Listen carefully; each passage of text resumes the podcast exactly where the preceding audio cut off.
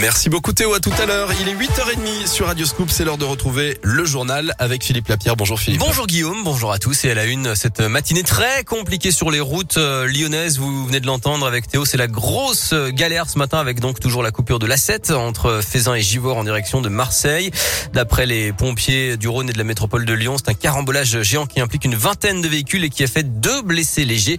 Le tunnel sous Fourvière lui a pu euh, rouvrir après une coupure en direction de Paris suite à un incident, mais ça reste donc très compliqué aussi dans le secteur. Voilà, soyez très prudents et patients. Il y a du brouillard et des chaussées parfois humides.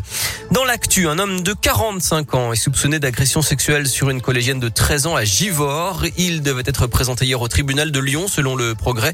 Il l'aurait touché et lui aurait demandé de l'accompagner chez lui le 25 novembre dernier, près du collège Lucie Aubrac. Il a été interpellé quelques jours plus tard alors qu'il observait des élèves en cours de sport. Définir un interdit clair et provoquer un choc dans la société, l'Assemblée nationale unanime durcit les sanctions contre le harcèlement scolaire qui touche un élève sur dix chaque année. Les auteurs risqueront désormais jusqu'à 10 ans de prison et 150 000 euros d'amende. Le texte va maintenant passer au Sénat. Le Covid se propage avec euh, la barre des 50 000 nouveaux cas sur une journée qui a été frôlée hier avec également 13 cas suspects de variant Omicron en France. Dans le Rhône, le taux d'incidence est proche de 450 cas pour 100 000 habitants. L214 maintient la pression contre les abus dans les élevages. L'association lyonnaise de défense des animaux dénonce les mauvais traitements réservés aux porcs dans un élevage de l'Aube. Elle a diffusé une vidéo hier soir sur laquelle on voit des coups portés à des animaux. J-6 avant le grand retour de la fête des Lumières à Lyon et un avant-goût dès ce soir. Un spectacle gratuit de son et lumière retrace l'histoire de Lyon sur la basilique de Fourvière, sur la façade. Le spectacle dure 20 minutes et il sera diffusé tous les soirs de 18h45 à 21h45 jusqu'au 2 janvier. Et puis le label fabriqué à Lyon a été remis à 61 entreprises hier soir. C'est une première pour ce projet qui avait été lancé par l'ancienne municipalité en 2019. L'objectif est de promouvoir et de protéger le savoir-faire à la lyonnaise. anglaise.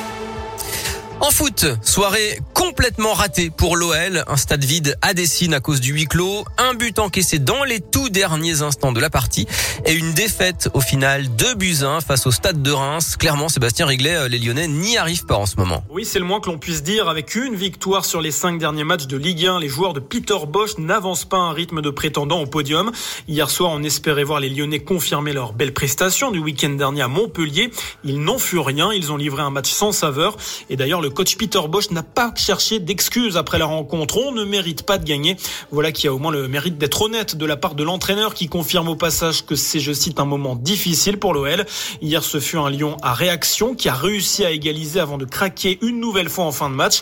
Rendez-vous compte, depuis le début de la saison de Ligue 1, 22% des buts marqués dans le temps additionnel l'ont été contre Lyon. C'est trop et c'est sous pression que le club rhodanien se déplacera à Bordeaux dimanche. Oui, et l'OL qui pointe désormais à la dixième place de la Ligue 1 en basket l'Euroleague avec Bayern Munich Asvel ce soir à 19h30. À retenir aussi la victoire euh, large du Lyon Asvel féminin en Eurocoupe hier soir à Bonnet contre les Belges de Liège. 89 à 31. Les Lyonnaises terminent première de leur groupe. Et puis à retenir enfin le geste fort de la WTA, l'instance mondiale du tennis féminin, suspend tous les tournois en Chine en raison de l'affaire Peng Shuai.